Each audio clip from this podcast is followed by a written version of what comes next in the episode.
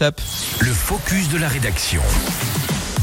Il y a quelques jours, c'était l'épiphanie, l'occasion de tirer la galette des rois. Une tradition qui se poursuit souvent dans les semaines qui suivent. À Amancy, une boulangerie a fait le choix de mettre en, avant le local dans ses galettes. Est-ce que tu peux nous en dire un peu plus dans ce focus de la rédaction Domitil Oui, alors tirer la galette, c'est peut-être avoir la chance de tomber sur la fève.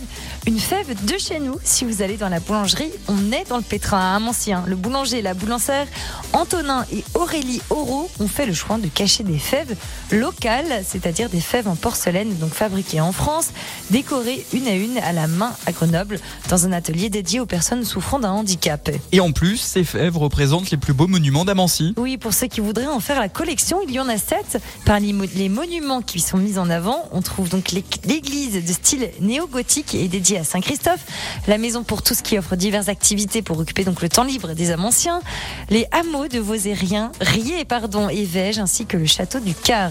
Il faut donc acheter au moins 7 galettes pour espérer reconstituer cette collection. De quoi booster les ventes des galettes en Haute-Savoie, déjà très importante. Selon l'INSEE, sur les 376 boulangeries que compte la Haute-Savoie, plus, plus de 500 000 gâteaux des rois sont vendus à l'épiphanie et 7 acheteurs sur 10 se disent prêts à payer plus cher pour une fête française dans la galette.